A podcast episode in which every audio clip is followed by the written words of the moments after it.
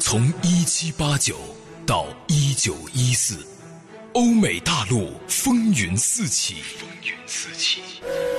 第二次工业革命，法国大革命，德意志帝国成立，拿破仑的雄起与幻灭。汇天，颜亮，让你像追剧一样追历史。追历史。世界史三部曲，从法国大革命到第一次世界大战。悲惨世界，各位好，我是颜亮，我是慧天，这是我们悲惨世界的第三个番外篇了。街垒一战已经结束了，悲惨世界到目前为止已经接近尾声了啊，后面还有十多集。我们这会儿应该可以说一件事儿了哈。就我跟慧天录完这个世纪三部曲之后啊，嗯，就是之前的穿越火线、第一次世界大战、世界的凛冬、二战的权力游戏、永恒的边缘、冷战的权力游戏啊，那是世纪三部曲。选择新作品还是有压力的，因为世纪三部曲蒙各位的厚爱，这个有朋友说神作，我们不好意思说啊，有听众说，甚至我在知乎上都看到有有人提问说喜马拉雅上。有哪些值得听的神作？嗯啊，居然有网友还把我们作品还放上去了啊！虽然自己这没觉得是神作哈，三部曲其实还有很多的缺憾跟瑕疵嘛，但是自己好像也背上了一种包袱，觉得再出个作品如果不是神作，好像就自己打脸了。我跟你说，之前我是什么时候意识到我们俩的作品啊，呃，开始有一定影响力了？是有一次集团公司法务给我们看了一个东西，就是有盗版出现了。说正在想办法追究，有些什么云盘嘛，法务就到处追啊，就封那些盗版的帖子。我当时感觉无比的自豪啊。我的东西居然有盗版了，那这什么个概念啊？啊，我终于成了珠江路那个五块钱一张的光盘了。神作也好，盗版也好，确实给我们在录《悲惨世界》之前呢带来一点心理负担。嗯，就上一部作品那么成功啊，当然主要功劳是肯弗莱特先生的作品写得好。嗯，那我们在里边到底起到多大作用？那我们得用一个新作品来检验一下。那到目前为止，呃，我们觉得。我们这个作品的质量还是说得过去的。一期实验圆满成功，这个惠老的播讲啊，大家也感觉到也比三部曲有进步，对吧？哎，现在回头听一战都不能听了，什么话 啊？包括我的这个配乐方面哈，也是，尤其到二战和冷战部分，是不是已经到了顶峰了啊？不能再突破了？哎，发现没有，还是可以再进步的。这个我们现在已经录到战争与和平了。配乐这块哈，这么说吧，啊，就之前惠老我配什么音乐，他都给我唧唧歪歪的。就包括艾彭尼、马贝夫、小加布罗斯去世，我配的音乐，惠老总会在里边又说这那这那又是什么，然后他也给我 推荐他的音乐，哎，反正都是女人花那一类他推荐的，对吧？你这话讲的就不对了，有的音乐你也用了呀，是不是呢？哪个音乐我用的？Grace Dead 用了吧？Grace Dead 就那个呃，戒雷里面枪毙安卓拉时候用的音乐，那啊啊啊那。那是我让你去找的这个风格，对吧？我是说 按这个风格给我找啊。嗯。但是到了战争与和平部分，嗯啊，惠老你服不服？没得话讲啊，服不服啊？好好好，就说明我们每个人，惠老的播讲也好，我我的配乐也好，然后我们俩的评论也好，还是有进步的空间的。嗯，大家只要不掉队，都能见证我们的继续的成长。世纪三部曲并不是我们俩的叫什么 瓶颈啊 啊，我们突破瓶颈了啊。回来说这个接垒的战役哈，我们当时在里边并没有过多评论。怕影响整个剧情的氛围，那这趴既然已经过去了，我们也想跟大家聊一聊，就是《悲惨世界》的重头戏嘛。对，虽然后面还有十多集，呃，也是跌宕起伏，但是但这一幕确实是《悲惨世界》里的重头戏。这一幕呢是这样的，《悲惨世界》任何的一个影视作品，对于街垒里面的这一趴都会花很大的精力来予以展示，我们也不例外。我之前打过一个比方嘛，火药桶爆炸的时候，按照精读、按照精致这么来，把每一个细节展现出来，就是给你看火药桶爆炸时候的每一朵火花。那么这些火花呢，有的是转瞬即逝，有的呢耀眼的像天上的星星一样，有的呢，呃，感觉让人心里充满了那种悲哀和苍凉。但是。加在一起，我们就能够知道法国为什么是当时那个样子。某种程度上也说明了为什么人类啊是现在的这个样子。嗯，我这边有个时间线呢，给大家理一下啊。为什么一八三二年的这次革命特别的重要？有一些研究历史的，或者说历史迷，他对于雨果先生展现这场革命花这么多笔墨感到不解。实际上不是的，他有逻辑。三零年的革命就是那个七月革命。七月革命，嗯，七月革命呢，它是一个资产阶级革命，大家想用相对改良的方式，大家想用一种比较温和的方式，就像雨果写的嘛，人民群众感觉理性啊，之前启蒙了很久，就把王室从宝座上轻轻的拿下来放到一边，这次也没怎么死人啊，但是经过了一到两年，大家发现不对，按照原来的规则。不能解决问题。一八三二年的这一场革命呢，尽管它失败了，你说它的影响直接影响，那肯定不像七月革命啊。嗯，但是它是一次号角，让人们意识到，按照原来的那种规则、原来的那种模式不能够解决问题。工人阶级一定要有自己的武装，进而建立起自己的专政。再往后，巴黎公社啊，包括我们一战讲到十月革命啊，它其实就有了一个逻辑上的起点。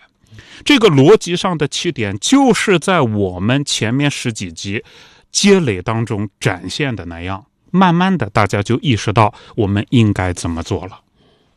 这里这一幕啊。回到这个场景中来呢，我就说一个感动和一个思考。感动呢是在于这些年轻人的热血献身精神。我有一年台里边活动，去到雨花革命烈士纪念馆去做活动，嗯，当时给我安排了个任务，去朗诵诗歌，就朗诵当年的革命先辈们他们写给自己家人的家书。啊，为了做好这个活动呢，就是当时纪念馆给了我一大堆影音件，原版影音件啊，就当年这些人革命先烈们他们。给自己的爱人、给自己的弟弟、给自己的妹妹、孩子、父母写的家信，哎呀，那一页给我看的一个叫心潮澎湃，我真的觉得。同样都是年轻人啊，其实那些人岁数也都不大，有的小的十几岁，大的也就二十多岁、三十多岁。那也就是马里于斯对，就这帮年轻人，他们这个年龄段啊啊，他们在那种信仰、理想面前，那种精神哈，让我在马里斯、宫白飞、古菲拉克身上也能感受得到。确实，这种有理想跟有信仰的人，真的还是不一样的。鲁迅先生讲过啊，人类的悲喜并不相通，但是你看啊，某种程度上说，我们国家抛头颅洒热血的那些。青年人，嗯，和在法国当时革命的过程当中抛头颅洒热血的那些青年人，他们的悲喜其实是相通。是我看到有一条留言，说有一个听众在听那个加布罗什那集，加布罗什不是也被枪击中，嗯，牺牲那集嘛？说他跟儿子一块听的，中午的时候吃饭，然后放着那个外放，看到评论，然后儿子也在听，他也在听。听着听着听着，儿子就开始流眼泪了，吧嗒吧嗒的，这个眼泪往饭碗里面掉哈。对不起你儿子啊，这我们俩叔叔这个讲的有点太惨了。但是我觉得对于孩子来说未必是个坏事，嗯，他能有这样的共情能力啊，他能理解到跟他同龄的孩子有这样的一种为理想、为信仰这种坚持，嗯，我觉得是个是个好事吧。这是一个啊，一个感动，再有一点思考。就是这些年轻人的牺牲，它的价值跟意义到底在哪儿啊？包括还有老年人啊，还有马贝夫神父呢啊。我觉得最大的意义啊，其实在书里已经讲过了。人有的时候作为一个群体，他是集体无意识的，所以要用大把的光明洒向他们，把他们给惊醒。嗯，所以要在戒雷里面坚持不动，坚持在戒雷里全部牺牲，用尸体给人民一个抗议，对吧？嗯，那么这样的一个说法，很可能在当代啊，你觉得？匪夷所思，但是在当时不是的。嗯，在当时如果没有人这么做，人类就永远会在那个循环里头，就是不行。然后我们起义啦，造反啦，上来一批人，这批人又堕落了，起义啦，造反啦，但是你没有办法摆脱历史周期率啊。只有当时在街垒里面坚持不动的这些青年人，他们就坚持到底了，人类才有走出历史周期率的希望。我不是说三二年这么搞了一下，后面就就正常化了，没有啊。法国三二年革命了以后，往后多少次革命，无产阶级革命一八七一年那次成功了吗？也没有成功。但是就是这么一次一次的推动，一次一次的用自己的遗体向人民抗议，向政府抗议，向未来抗议，在这时候人才有改变的希望。嗯啊，另外一方面，我们回来讲这个三二年这一趴啊，其实呢，书里面它有大量的桥段，现在我们可以把它摘出来来理一下。雨果先生怎么描述的？那个摄政王，我们称就当时路易菲利普，哎，有人说他是街垒国王，嗯，对不对？他本人就是靠积累起来的，而镇压积累最狠的也是这位。如果说没有人想打破周期率，历史就会慢慢的让位于野心家专持专有，这怎么可以呢？当人们意识到你这么做不对，我就要跟你对着干，然后你对我下黑手，但是我就是不退。这样的一个精神，不是没有价值的，它是很有意义的。就是你跟我不讲理，我也坚持在这儿；你跟我讲理，我坚持在这儿；你跟我不讲理，我还是坚持在这儿。当大家都看清楚了，按照原来的规则，你永远是赢家，那么我们就要改变这个规则。简单说，就是让一些人能够感受到民众的存在，能够听到民众的声音，能够感知到民众的力量，能听到人民在唱歌，啊，这就是意义吧。嗯。啊。然后说点轻松的，说点轻松的啊，旅游的事儿啊，跟大家说说，你一下子这个思维跳的叫快啊！好好好，这个很重要这个事儿啊，因为嗯。我们在世纪三部曲的时候立了个 flag，因为世纪三部曲讲的是一战、二战、冷战嘛，对啊，带大家去欧洲玩一玩的。那今年这个情况，二零二零年啊，就我们录这个节目是二零二零年，庚子年，这个疫情，这个大家都能理解没办法啊。哎今年这个肯定去不了了。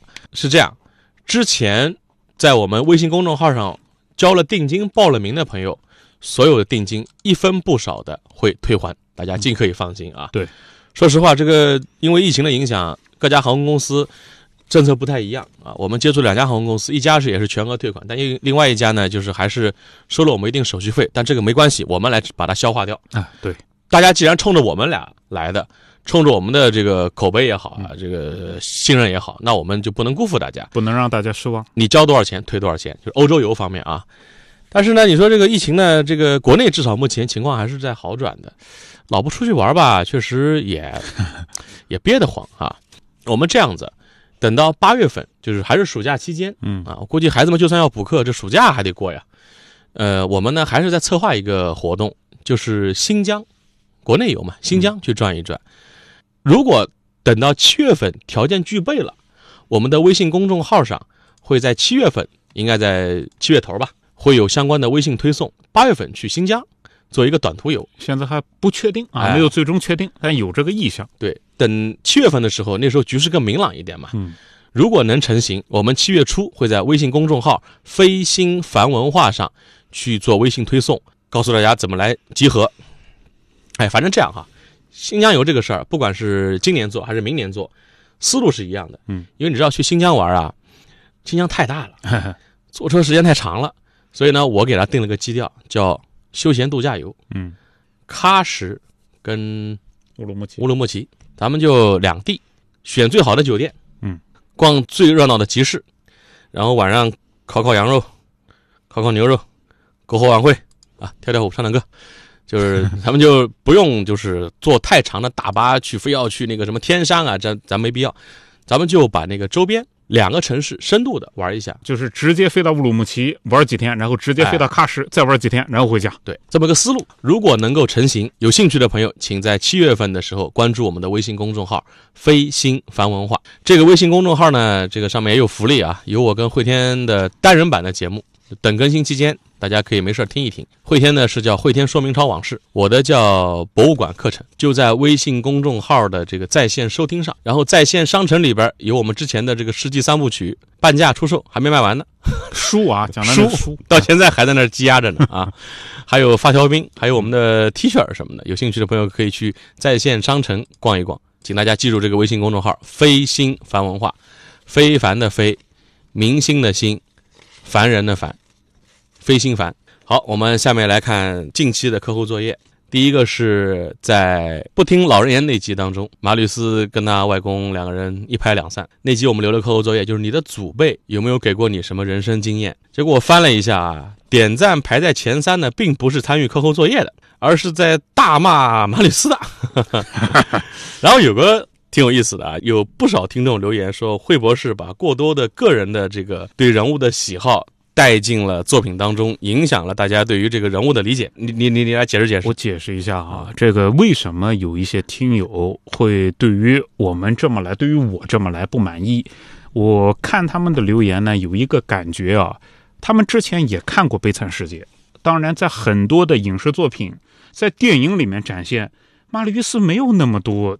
特别糟心的事情，你说哪个连续剧、电影会展现马里约斯去见可赛特身上揣两把枪啊？对不对啊？说我们在原著里面看到，我跟大家说，我在看到这一幕无比的震惊。我说怎么世界上会有这种人？说约会的时候身上揣两把枪，他要干什么？哎，杨亮你，你你如果见一姑娘，那姑娘见你的时候一把鼻涕一把眼泪，然后歘掏把枪出来。原谅你不要离开我。原因很简单，因为那会儿马场街已经乱了。不不不，我们在书里讲的很清楚，马里乌斯当时完全没有意识到马场街发生什么。但那两天已经世道乱了。为什么科赛特要走？这是科赛特亲口告诉马里斯的。你说世道最近要乱了。不对，马里乌斯当时揣两把枪去见科赛特。雨果先生原著里面我是照念的啊，出于某种原因，防身吗？这根本就不是防身去的，他就是约会去的。当时他大脑里面没有其他东西，就可赛特。他为什么带枪？是这样的，我当时看到这一幕无比的震惊。当时我也在不要避重就轻。不是你听我说啊，就当时我也在反思，就以前我对马里乌斯的认识是不对的。以前我和很多听友一样啊，我认为马里乌斯就是像马哥嘛，帅，虽然有点纠结，对吧？有点肉啊，有的时候感觉还有点娘。但是他毕竟是一个还不错的人，为什么后来我会把他往冯远征那方面去联想呢？呃，不是说那个演员啊，是演员演的角色会往那方面去联想呢？是因为我完整的精读过《悲惨世界》，我惊讶的发现，实际上雨果给我们描述的是另外一幅景象。所以我在讲的时候，我是按照原著的描绘来的。你说你没改它，你最懂雨果是这意思吧？我不敢讲我最懂雨果，这 个没没有我没有讲过这个话。但是我认为呢，如果要仔细看一遍、两遍、三遍这么看《悲惨世界》，你对于马里乌斯的理解就不再是连续剧或者那些两小时电影里的马里乌斯了。这是第一点啊。就为什么我在讲的时候，我个人可能带有一定的情绪。第二呢？几点？还讲？第二呢？我讲两点嘛。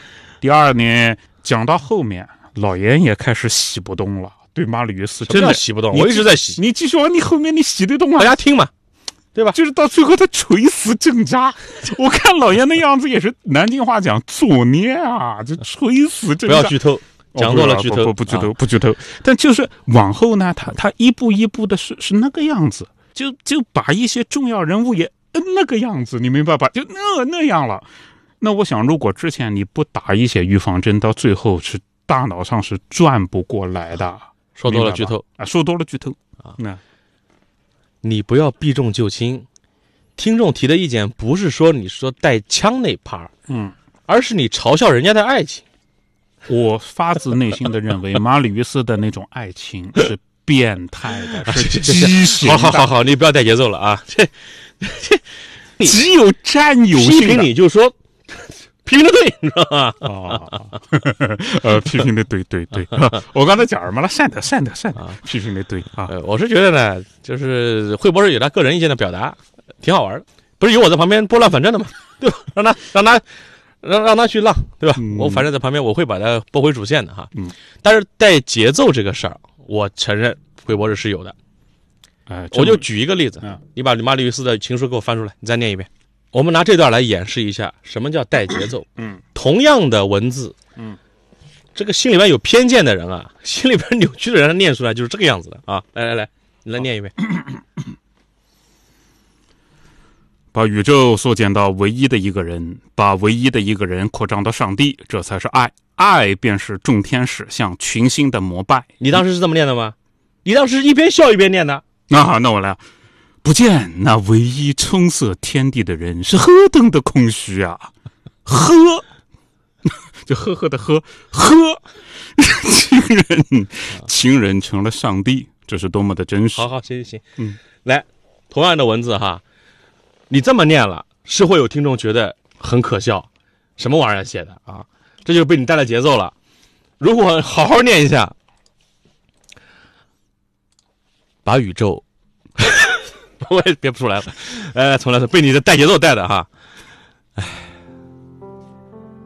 把宇宙缩减到唯一的一个人，把唯一的一个人扩张到上帝，这才是爱。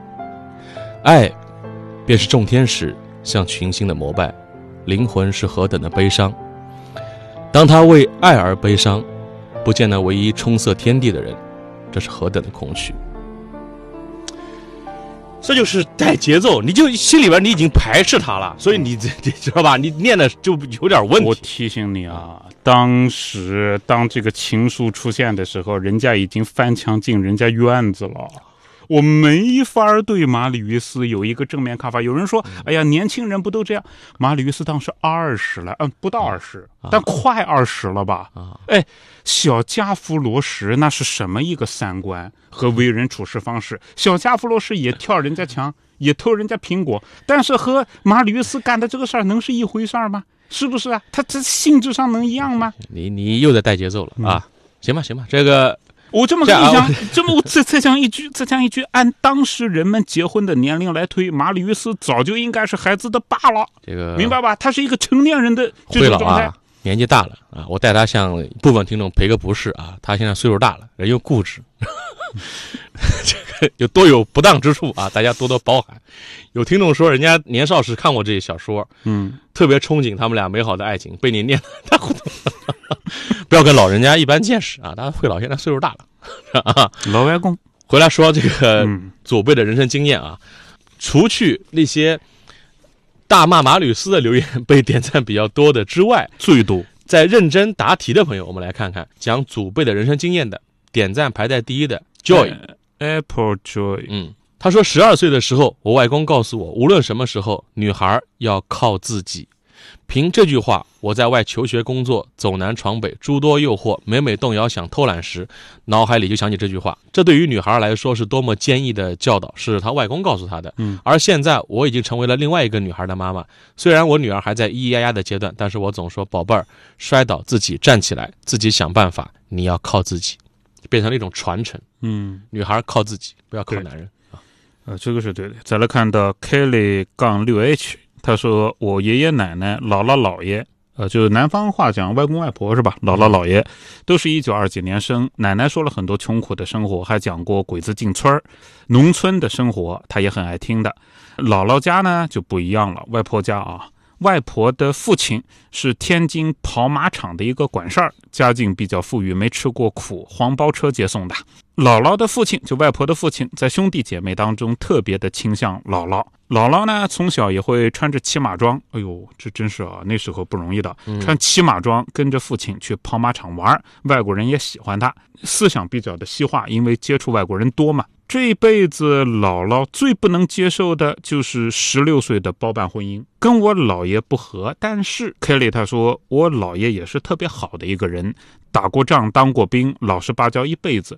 我感觉他们都没错，嗯，只是不合适。就是说，姥姥姥爷这边，外公外婆这一趴，就他们的婚姻对他影响比较大。我们再来看网名叫 Michael Scott 这个朋友，他说讲一个自己老外公的事儿博大家一乐。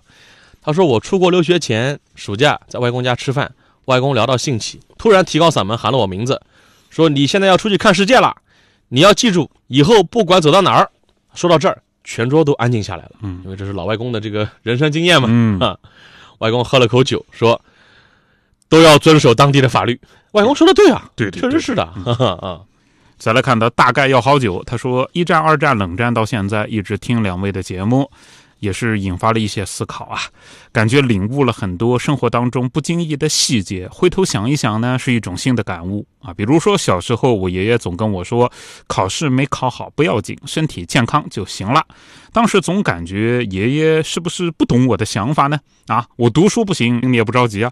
长大了才知道，爷爷是对的。一点小挫折，在当时是天大的事儿，在老人眼里呢。一颗小石头而已啊。我爷爷是一个从小没有父母的孩子，没读过书，凭自己养育了七个子女。爷爷现在离开我们十年了，清明前后啊，他写着帖子，清明前后表达一下对于爷爷的思念吧。再来看到锋刃一九九零这个朋友，他的这些祖辈的经验都是他大伯，就是他爸爸的哥哥，嗯，给他的。他大伯们告诉他说，想要让人尊重你，首先要让他们有敬畏心，要让他们怕你。哦，第二，不要去说服一个固执的人，像慧天这样的。如果一个人太固执，应该顺着他，然后用他自己的逻辑把他击败。啊，你说的对，哦，有道理。你说的对，你继续讲 讲哎，第三，不要试图去结交所有人，有些人交不了就别交。嗯，大伯说的对。再来看到 D A 杠 B 二，他说我外公啊对我影响超大的，老人家九十多，见证了过去一个世纪的巨大变迁。自己啊，就他外公自己是一个中学外语老师，过去教俄语，后来教英语。他总跟我讲啊，挣多少钱不重要，学知识才重要。哎，正好说到教俄语这个事儿哈，嗯就是好多朋友在让我们推荐这个名著的译本，嗯啊，我们用的是直译版本啊，我们请了俄语的这个老师来帮我们直译的原著啊。对啊，都是熟人。我们会在最后的时候要有一串明谢的，啊，放在大结局再说吧。老外公总是跟我说，挣多少钱什么的不重要，学知识才重要。因为再火的职业，在时代面前都不一定能够长久的。但是任何时代都不会真正的亏待知识分子嗯，啊，可能不会大富大贵，但是呃不不至于饿肚子。长久看啊，不至于饿肚子。长久看，啊哎，听了你们之前的节目，想想他的经历，大概跟《世纪三部曲》里的那些人物差不多。呃，对于外公的想法也是有了更深的体会。我没让他失望，去年刚博士毕业，如今在德国进修。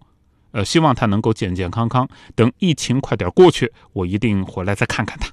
好，这个课后作业当中被点赞最多的网名叫 Joy 那个朋友啊，嗯您留意您进系系统消息，我们会有一份奖品邮寄给您。我们再来看到第二个课后作业，这是接垒当中的一幕。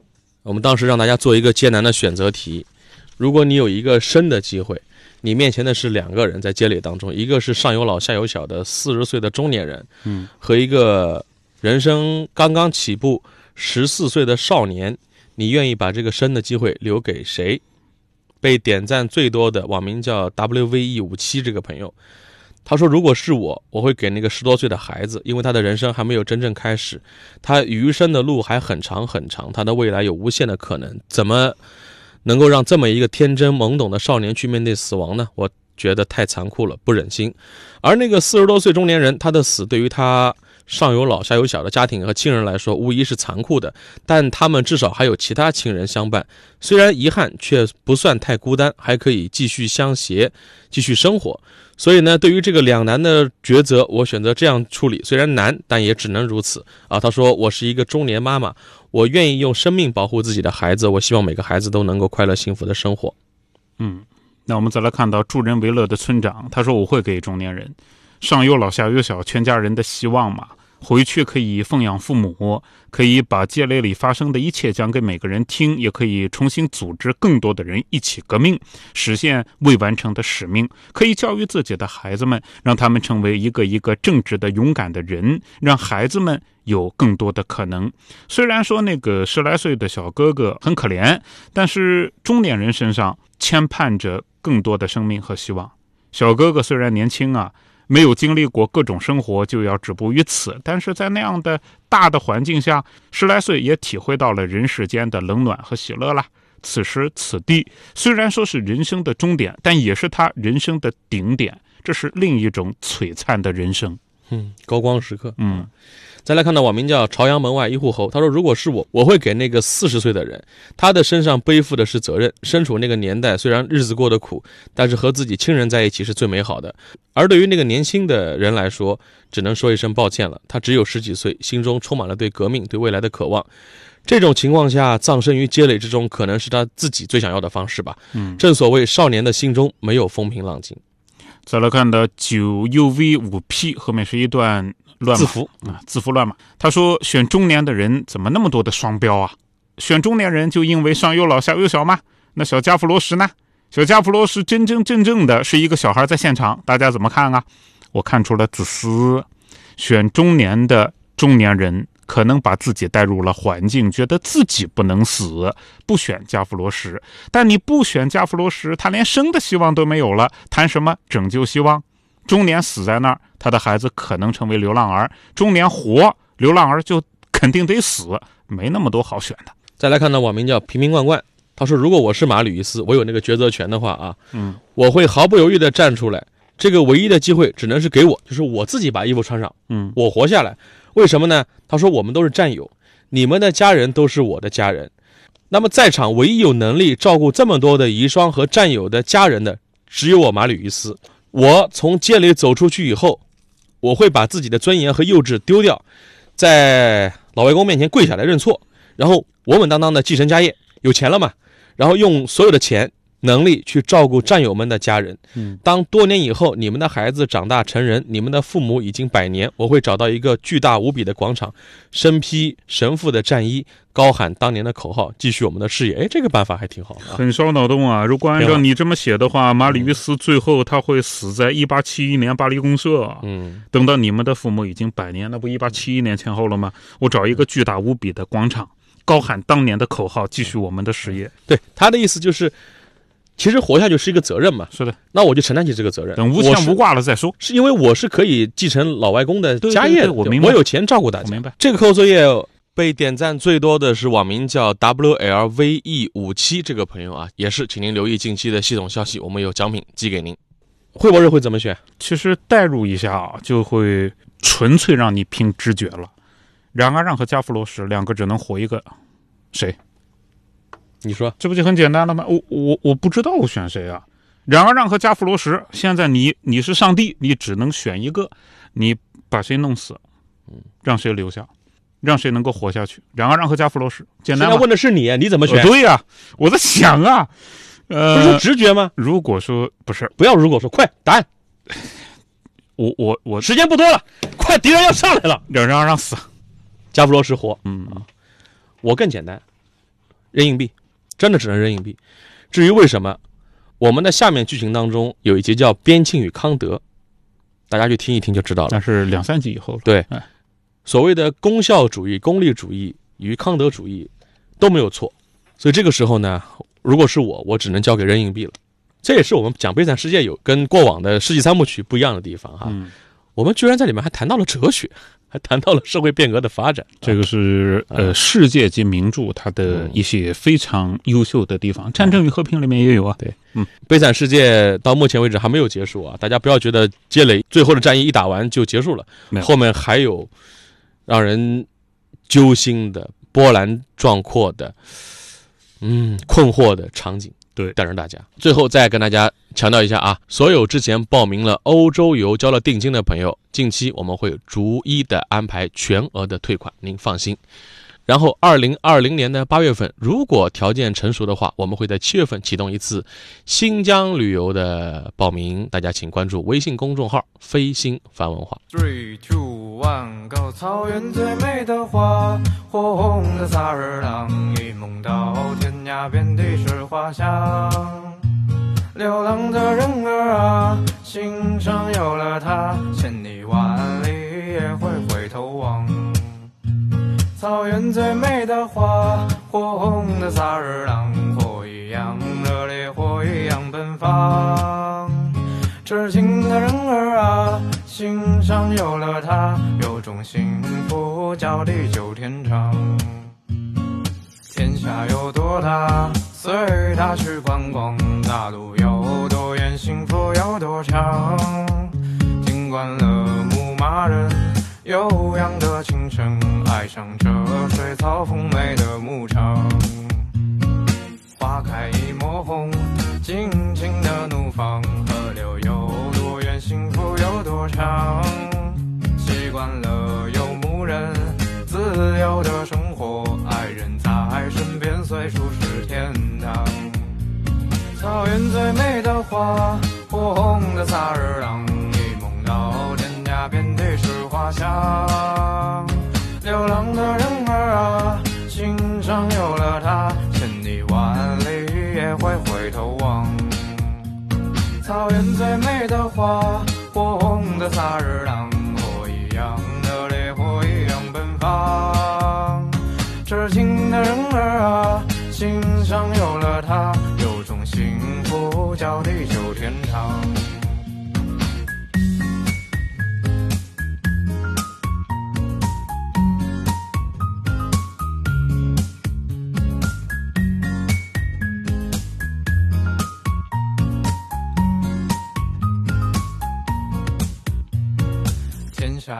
多大，随他去观光；大路有多远，幸福有多长。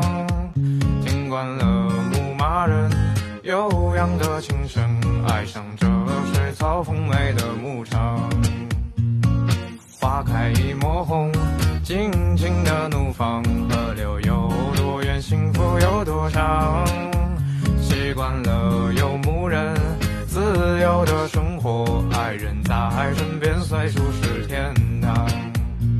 草原最美的花，火红的萨日朗，一梦到天涯，遍地是花香。流浪的人儿啊，心上有了他，千里万里也会回头望。草原最美的花，火红的萨日朗，痴情的人儿啊，心上有了他，有种幸福叫地久天长。草原最美的花，火红的萨日朗，火一样热烈，火一样奔放。痴情的人儿啊，心上有了他，有种幸福叫地久天长。